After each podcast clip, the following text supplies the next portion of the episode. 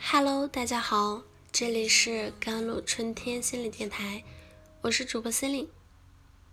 今天跟大家分享的文章叫做《时间替你留下了最珍贵的人》。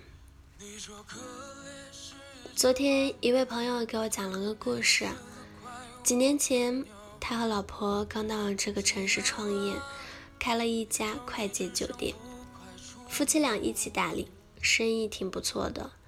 有一天晚上已经十一点了。一般这个时间段很少有人再来住酒店了。两人在吧台唠嗑，有点昏昏欲睡。这时候有个女人满面泪痕的推门进来，要求住店。开酒店会见识到形形色色的人，所以他们也见怪不怪，要求对方出示身份证。女人支支吾吾的说：“没有带身份证。”朋友夫妻说：“那不行的，住酒店必须要有身份证，不然我们不能给你开房间。”女人哭着哀求说：“我刚和老公吵完架，离家出走的，我是挨了打跑出来的，跑得太匆忙，忘记拿身份证了。之前我已经找了好几家酒店了，就是因为我没有身份证，都不让我住。这么晚了。”我一个女人实在没地方可去啊！如果你们不让我住，我只能露宿街头了。我一个年轻女人，大晚上的在外面，我真的害怕。大概是女人遇到这种事都会心软。朋友的老婆很同情他，也怕他大晚上的在外面危险，所以微信支付后就让他入住了。两人继续守着店，半醒半睡之间，突然大门被推开了，一个男人和两个警察出现在他们面前，两人一下子就没了瞌睡，紧张地问是怎么回事。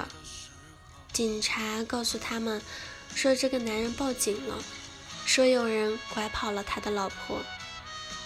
警察效率挺高的，几个小时就查到了这个酒店。发现女人最后出现的地方就是这里，并没有出来过，那么就证明女人还在这个酒店里。朋友夫妻吓到了，说自己毫不知情，只是做点小生意，哪会参与到什么拐卖妇女啊？为了证明自己的清白，他们让警察随便搜。女人是在睡得迷迷糊糊的当中被吵起来的。在他的哭诉中，事情很快就搞清楚了。原来这个男人没有正当的行业，几乎没有收入，家里一穷二白。老婆在商场做销售员，家里的日常开销都是靠老婆的薪水维持的。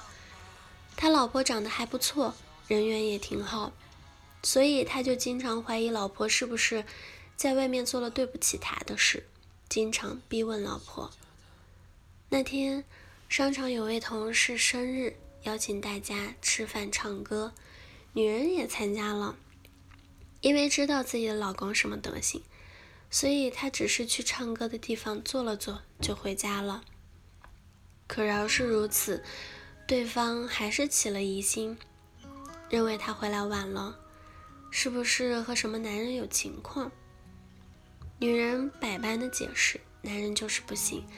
大概是穷困，猜忌的日子久了，女人说：“既然你不相信我，那就离婚吧。”这样的日子我真的受够了。男人却把他的话解读为，老婆真的在外面有人了，所以趁机要离婚。激动之下就对他动了粗，女人挨了好几下，找个机会抓起手机就跑了出来。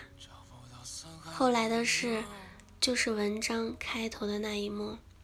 警察了解前因后果后，也知道是夫妻间的纠纷，警告男人以后不能动粗了，也劝女人回去好好解决问题。这种半夜离家出走解决不了的。就这样，警察和这对夫妻一起走了。几年过去了。他已经完全忘记这件事情了。他们的事业也越做越好，已经拥有两家集休闲娱乐为一体的主题酒店。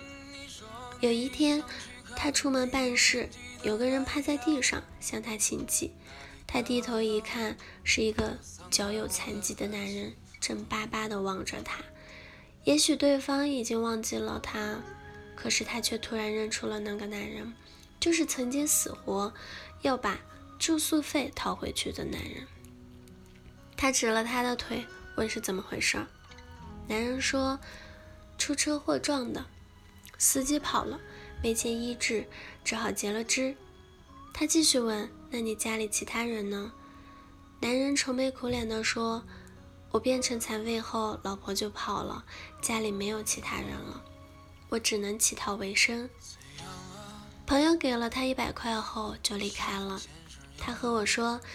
自从遇到了这个男人，他决定下半辈子一定要多做好事，多做善事。以前不相信什么因果，可是看见这个男人的惨样后，他突然就觉得这世界什么都可以不信，但一定要信因果。如果这个男人不是对老婆太差，老婆就不会在他最落魄的时候弃他而去了。好了。以上就是今天的节目内容了。咨询请加我的手机微信号：幺三八二二七幺八九九五，我是 c e l i n e 我们下期节目再见。